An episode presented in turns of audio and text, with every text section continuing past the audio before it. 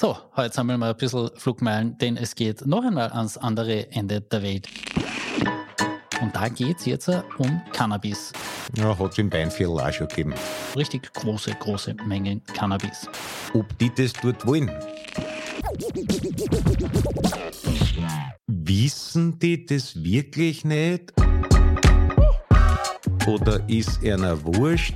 Wiener Schnitzel aus Saudi-Arabien. Ist ja bei Ananas auch nicht anders. Ja, genau. Worauf wollten wir hinaus? Das ist eine gute Frage. Sehr Thomas. Sehr Thomas. Und ein herzliches Sehr's, liebe zuhörende Person bei Maurer und Schick, dem satirischen Nachrichtenpodcast der kleinen Zeitung. Auch in einer Woche mit hochheiligen Feiertagen für Sie da. Natürlich. Meint ihr das ernst oder meint ich ernst? Ich kenne mich nicht aus. Man liest das immer wieder in den Kurzmeldungen von Zeitungen. Tote an der Grenze von Libyen und Tunesien gefunden. Unter anderem wird da auch von verstorbenen Kindern und schwangeren Frauen berichtet. Und dazwischen taucht dann auch noch diese Meldung auf. Die EU schließt ein Abkommen mit Tunesien zur Kontrolle von Migration. Unter anderem will die EU-Kommission etwa für Such- und Rettungsaktionen und die Rückführung von Migranten rund 100 Millionen Euro zur Verfügung stellen. Das entspricht etwa dem Dreifachen, mit dem Brüssel derzeit das nordafrikanische Land dabei unterstützt. Insgesamt könnte dieser Deal mit Tunesien allerdings rund 900 Millionen Euro schwer wiegen. Da geht es zum Beispiel auch um Punkte wie Zusammenarbeit bei der Bildung, eine Förderung der tunesischen Wirtschaft, Investitionen in erneuerbare Energien in Tunesien und eben auch noch weitere wirtschaftliche Kooperationen und eben das Thema Migration. Ist irgendwie ein bisschen zweischneidig, oder? Was da politisch geschieht. Auf der einen Seite kann man rauslesen, da gibt es Pushbacks, da werden Menschen in die Wüste verbracht, sterben dort unter staatlicher Duldung, sage ich jetzt mal. Und umgekehrt geht auch die EU-Kommission hin und sagt, ja, aber mit euch machen wir jetzt einen Deal. Ja, ich meine, es gibt natürlich sowas wie politische oder geopolitische Sachzwänge, weil es ist halt Tunesien dort, wo es ist. Und natürlich ist es von der EU-Seite notwendiger, mit diesen Staaten zu reden. Aber jetzt sowas quasi zu belohnen, ist halt ein bisschen ein merkwürdiges, um das allermildeste Wort zu verwenden, Signal. Und es ist auch so, das schafft ja irgendwie, alle diese Dinge schaffen sie ja bei uns nie in den breiteren Diskurs, weil die Einsicht, dass EU-Politik Innenpolitik ist, weil wir Teil davon sind, die ist halt äh, eben bis hin in die, in die professionellen Beobachterkreise äh, nicht wirklich durchgesickert noch.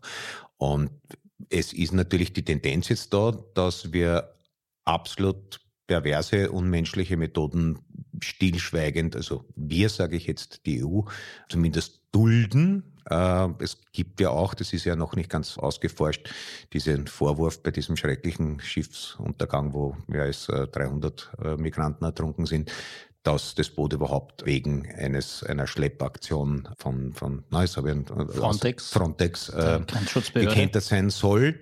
Das wird untersucht und das, das ist so, glaube ich, in der Regel das, wie man darauf reagiert, wenn man hört, dass Rumänien oder so oder äh, Bulgarien ähnlich brutale Pushbacks durchzieht, die lebensgefährlich sind, dann wird das untersucht. Wenn es da Vorwürfe gibt, dann werden die untersucht und der Effekt ist, dass das blitzartig wieder aus den Schlagzeilen verschwindet. Und ich denke mir aber schon, wenn das, also man könnte sagen, okay, wenigstens geniert man sich noch dafür. Es gibt ja Parteien in Europa, die das fordern und richtig finden. Aber wenn, wenn, wenn sozusagen eine gewisse Stufe von Bestialität zur Staatsräson oder zur Staatengemeinschaftsräson erhoben wird, dann landet man auf einem zivilisatorischen Level, von dem zurück auf die bessere Seiten zu kommen sehr, sehr schwierig sein wird. Also insofern eine Lösung war es niemand. Natürlich ist dieser Migrationszustrom auch ein Problem, aber das kann die Antwort jedenfalls nicht sein. Und ich denke mir, das Mindeste, was man tun kann, ist das zumindest ein bisschen mehr in den Fokus zu rücken. Weil ja doch jeder Schaß, den irgendein stellvertretender Landeshauptmann äh, irgendwo verkündet, fordert oder zusammentrat, mehr mediale Repräsentanz kriegt als das. Und da, da stimmt einfach in der Berichterstattung ganz massiv was nicht.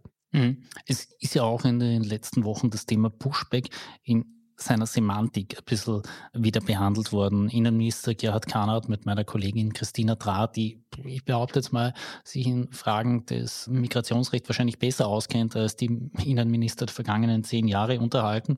Und da hat er zum Beispiel dieses Wort noch einmal verwendet und gesagt, Pushback ist für ihn ein Kampfbegriff geworden. Auch Kickel spricht davon, hat aber in seiner Amtszeit keinen einzigen Pushback durchgeführt. Da ist mir nicht klar gewesen, ob er das bedauernd gemeint hat oder ja, nicht. Das kommt, da kennt man jetzt. Äh, ja, genau. Und dann sagt er eben auch, es gibt keine klare juristische Definition. Für ihn ist es das gewaltsame Zurückstoßen an der Grenze gemeint. Und das, und das ist jetzt zumindest mal eine Grundlinie, die er zieht, ist auch für Gerhard Kahner, Zitat, selbstverständlich illegal.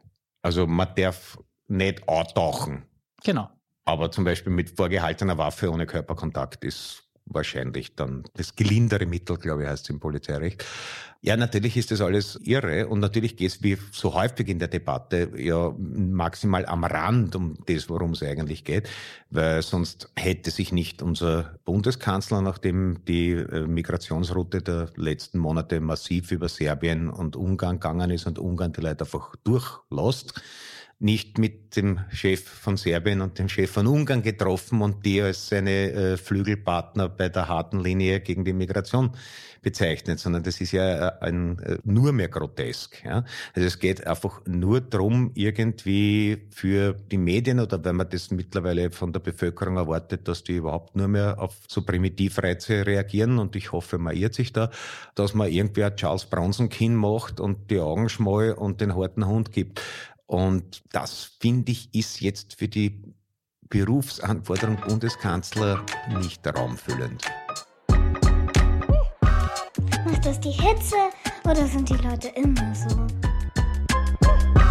Du hast gerade von Berufsanforderungen für Bundeskanzler gesprochen. Ich nutze das als Steilvorlage für den nächsten Schwenk, denn in seiner Grundprofession war Karl Nehammer ja auch einmal Milizsoldat. Ah, ja, ja, ja, ja. Ja, und es treibt ja da wieder die ÖVP-Minister ein bisschen so diese Idee um, was könnten Milizsoldaten nicht noch alles machen? Zum Beispiel könnten sie als Quereinsteiger für den Lehrberuf rekrutiert werden, hat zum Beispiel Bundesbildungsminister Martin Polaschek vorgeschlagen.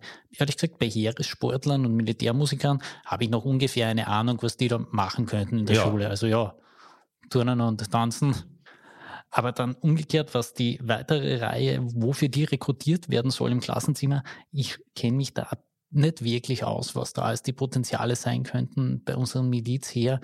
Hast du da einen Einblick? Ich meine, ich glaube, du warst Zivildiener, hast schon einmal Ich war Zivildiener, ja, da kann, ich, kann, ich kann nur indirekt sprechen. Äh, ja, vielleicht steht die Idee dahinter, die ja äh, so alt ist wie die schriftlichen Aufzeichnungen, dass die Jugend verdorben ist und nicht mehr folgt und keinen Respekt vom Alter hat. Und also in den Vereinigten Staaten ist es ja immer noch ein beliebtes Erziehungsmittel, wenn der pubertierende Sohn irgendwie am Rad dreht oder die Tochter geht ja mittlerweile auch, dann ab in ein Bootcamp und dann weiß man wieder, wo Norden, Süden, Osten und Westen ist.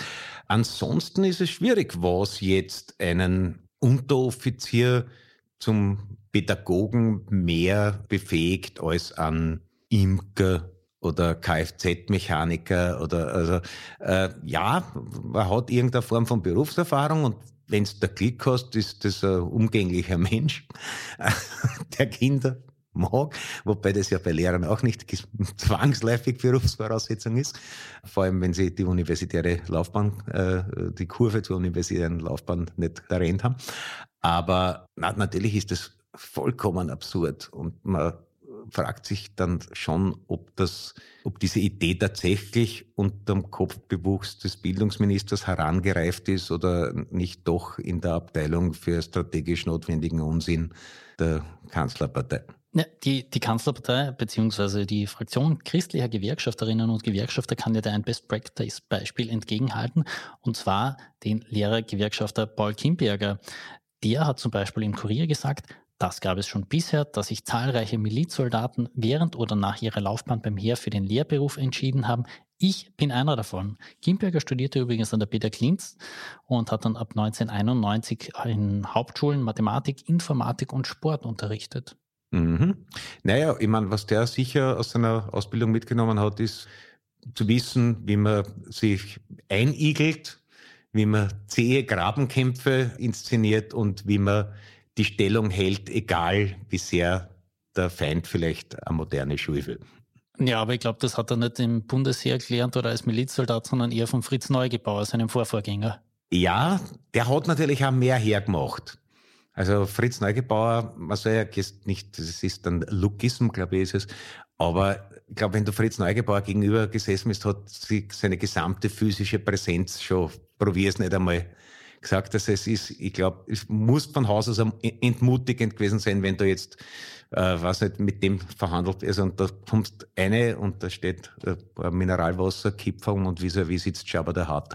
Vielleicht sollte man Lehrergewerkschaften wieder stärker nach Casting-Kriterien auswählen.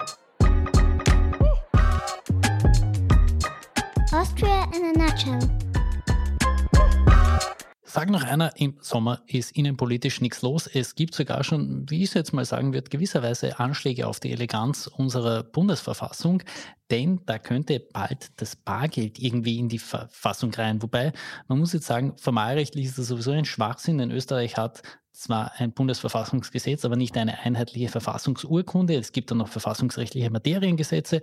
Also ist es eh im Grunde völlig unklar, wo man eigentlich jetzt dieses Bargeld überhaupt hineinschreiben will. Es ist aber auch materiell ehrlich gesagt ein Nonsens. Und das ist jetzt nicht meine Privatmeinung, sondern die von Martin Sellmeier, Generalsekretär der EU-Kommission in Wien. Der ist auch Rechtsprofessor nebenbei erwähnt. Und der hat relativ detailliert auf Twitter dargelegt, dass es zum Beispiel jetzt bereits jetzt 1999 der Fall ist, dass die Gesetzgebung in Sachen Geld bei der EU liegt, dass der EuGH Entscheide getroffen hat, die grundsätzliche Annahme von Bargeld gewährleisten und dass nationale Regelungen zum Schutz des Bargelds ehrlicherweise holler sind. Und er hat dann auch noch das Fazit gezogen, wer das Euro-Bargeld in der Praxis stärker absichern möchte, sollte sich an der Verabschiedung der EU-Bargeldverordnung der EU-Kommission beteiligen bzw. daran mitarbeiten. Ist eigentlich die Innenpolitik bzw. das Verfassungsdienst des Kanzleramts zerlegt in fünf Tweets. Ja, aber woher hätten die das wissen sollen? Die sind mit ganz anderen Dingen beschäftigt, als sowas vorher zu recherchieren. Na, wie gesagt, dieses, diese, diese Bargeldgarantie ist ja EU-rechtlich äh, garantiert. Also auch wenn der äh, digitale Euro kommen sollte, dann kann der nur ein zusätzliches Zahlungsmittel sein. Das äh, Bargeld steht da bombenfest drin. Also wenn man Bargeld in die Verfassung heben wollte, müsste man, glaube ich, zuerst aus der EU eintreten und den Schilling wieder einführen. Da kann man mit Herrn Kickel sicher drüber reden. Gescheit ja. ist es möglicherweise nicht. Und wir wissen, dass vor allem in Zeiten der Großen Koalition die Verfassung mit jeder Menge Gesetzesmaterie zugemüllt worden ist, die halt vom äh, Verfassungsgerichtshof zurückgeschmissen worden ist und dann die Regierung hat, na und, dann machen wir ein Verfassungsgesetz draus. Also teilweise schaut natürlich die österreichische Verfassung oder diese ganzen äh, Unterordnungen der österreichischen Verfassung auch aus wie die eine Schublade daheim, die man wirklich nie aufmacht, wohlweislich. Aber ja, also man, man kann eh nur mehr, aber das, das ist nicht der einzige Fall, man kann sich nur fragen, Wissen die das wirklich nicht oder ist einer wurscht? Aber wie gesagt, wenn das nichts wird, ich bin zuversichtlich, dass der Bundeskanzler dann demnächst das Schnitzel in der Verfassung fordern wird und das gute Gewissen beim Autofahren. Und ich glaube, da werden ihm einmal mehr die Herzen zufliegen. Ich habe ja einen anderen Verdacht. Ich war mal mit einem Grazer Unternehmer in einer Grazer Lokal, ist jetzt ehrlich gesagt nicht spektakulär gewesen, die zwei Espressi, die ich getrunken habe. Ähm, und dann, als es ans Zahlen ging, hat er gefragt, ob er die Rechnung übernehmen dürfe. Und nachdem das weit, weit, weit unter jeder Compliance-Regel war, habe ich nur zustimmend genickt. Und er hat dann etwas gemacht, wo ich gemerkt habe, wenn du die Wahl hast zwischen Bargeld und Kartenzahlung, für ihn hat sich dann eine dritte Variante eröffnet. Er hat einfach mit der Visitenkarten gezahlt. Ich muss aber dazu sagen, es gibt Lokale, da kann ich das auch. Nur, dass ich keine Visitenkarten habe.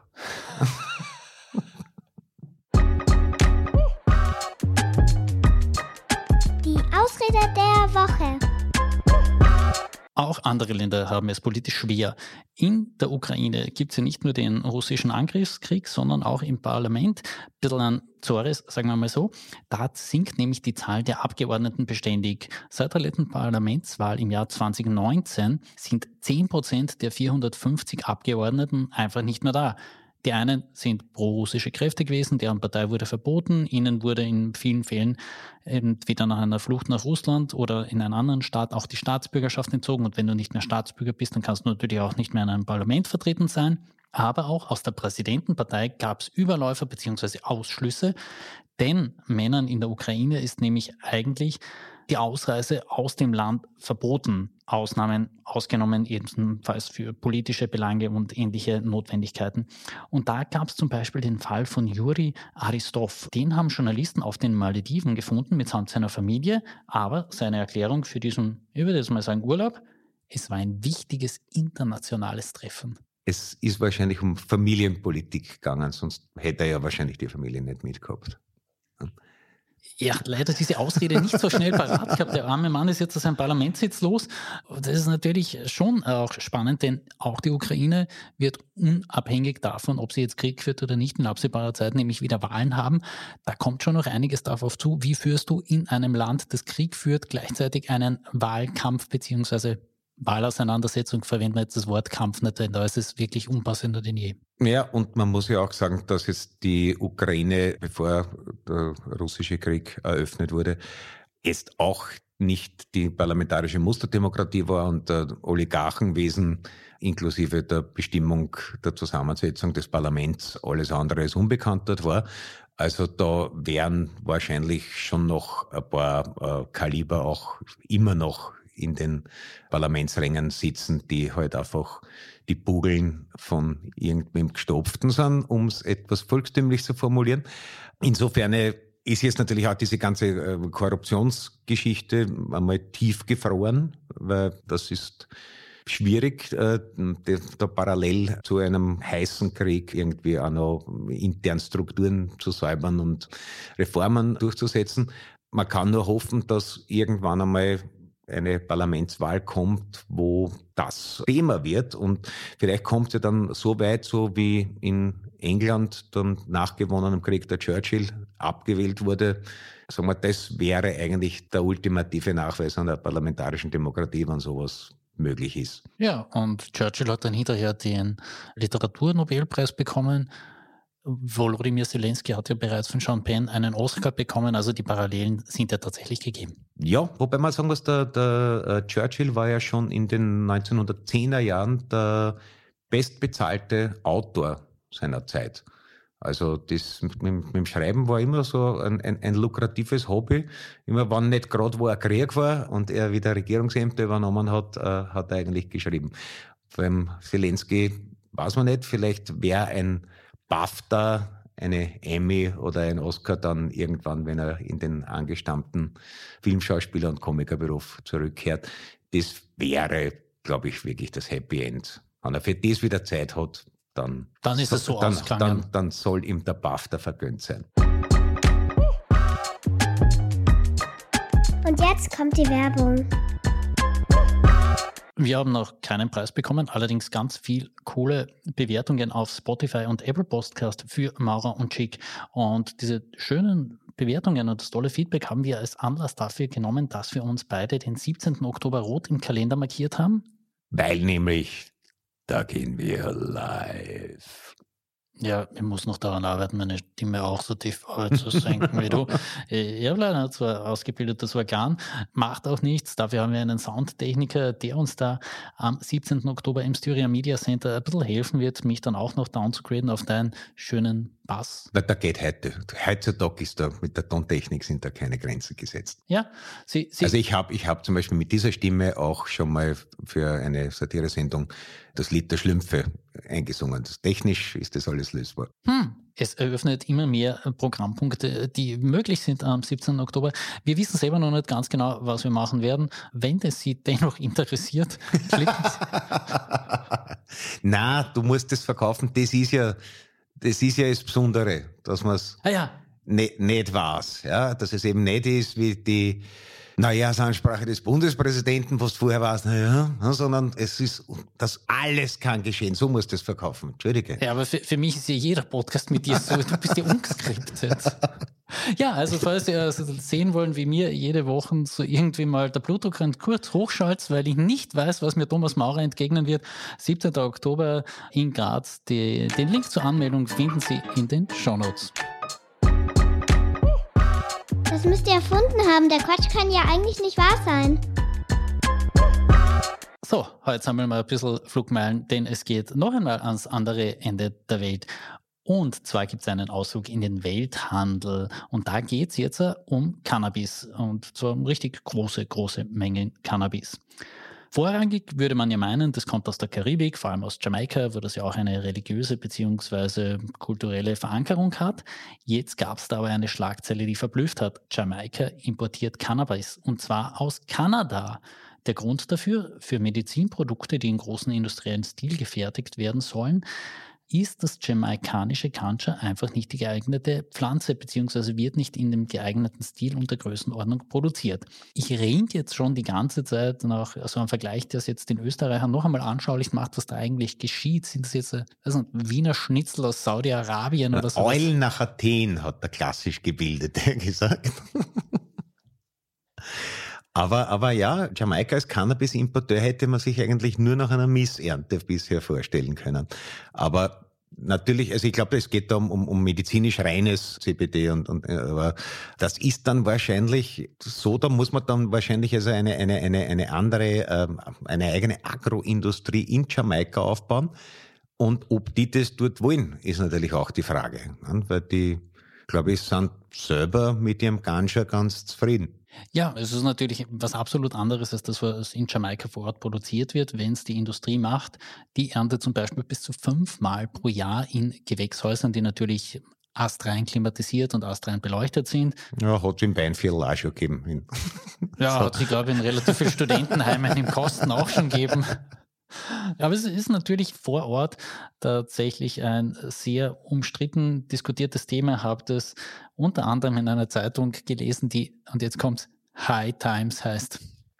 Oh, das ist, das ist tatsächlich ein, ein, ein, ein Periodikum für ja. Dopeheads. Ja, ja das, ja. das habe ich auch schon mal nicht gekauft, aber in der Trafik liegen gesehen. Und das ist nämlich nicht einmal das Einzige. Das ist so ähnlich wie es eine unbegreifliche Menge an Auto- und Oldtimer-Magazinen gibt, gibt es das dort auch. Also, um meinen Freund Peter Walkersdorfer zu zitieren, eine, einen Satz, den man praktisch immer brauchen kann, ist genau das Richtige für Leute, die sowas wollen.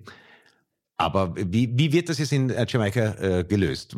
Steigt man in den, in den klinisch reinen Profihandel ein oder sagen die, wie die Vorarlberger Milchbauern sagen, bei uns gibt es kein Silage, weil sonst schmeckt der Kass noch nichts. Sie, sie machen es halt so, wie es tatsächlich im Welthandel gemacht wird. Sie importieren aus Kanada und importieren das eigene Zeug, äh, exportieren das eigene Zeug natürlich auch, weil es umgekehrt in der Handelsbilanz dann einfach sich gut ausgeht, dass man das massenindustrielle Produkt für die medizinische Bereiche importiert und das, was man halt exportieren darf, mit tatsächlich faktischen Lizenzen und die gibt es für mehrere äh, auch europäische Länder bereits. Das geht sich finanziell aus und ja, who cares, dass da halt relativ viel CO2 in den Raum geballert wird, um die Sachen hin und her zu verschiffen. Es geht sich aus. Ist ja, ist ja bei Ananas auch nicht anders. Und ich weiß es nicht, ich bin da in der, in der Szene nicht ausreichend drin, aber vielleicht ist ja gerade jamaikanisches dann wieder unter Liebhabern, so ähnlich wie viele US-amerikanische Zigarrenraucher darunter leiden, dass es offiziell zumindest keine kubanischen Zigarren geben darf, dass man sagt, das ist eigentlich aber der echte Stoff. Wobei Arnold Schwarzenegger auch als Gouverneur ziemlich eisern Kubaner geraucht hat. Das fand ich ja, auch der, bemerkenswert. Der war immer bei der Cohiba vorne mit dabei. ja. ja, das ist bemerkenswert gewesen. Worauf wollten wir hinaus? Ja, das ist eine gute Frage. Ja, aber Lass mal die im Raum stehen und schauen wir, ob wir Reaktionen auf Spotify und Apple Music kriegen. Naja, es, äh, es, es gibt ja tatsächlich noch an anderen Orten der Welt ein Problem mit der CBD-Produktion. Zum Beispiel in Deutschland. Dort gibt es ja jetzt auch den Punkt, wo man das als Medizinprodukt entwickeln will. Und wie viele andere Industrien steht man auch hier vor einem Fachkräftemangel. Gesucht werden nämlich Spezialgärtner, sogenannte Mastergrower, schreibt die Süddeutsche Zeitung. Und das ist eben in Deutschland noch eine relativ neue Disziplin und da berichtet ein Unternehmen in diesem Artikel, es gab etliche Bewerbungen, oft mit dem Argument reicher Selbsterfahrung. Das half uns nicht wirklich weiter, sagte er dann. Ja, ich glaube, das ist ein anderer Sport. Das ist ein bisschen wie wenn du nur bei alle Verwandten die anrufen, wenn ein Ikea Kastel zum Montieren ist, Schichtführer in einer Möbelfabrik werden möchtest. Ich glaube, es ist einfach ein anderer Sport.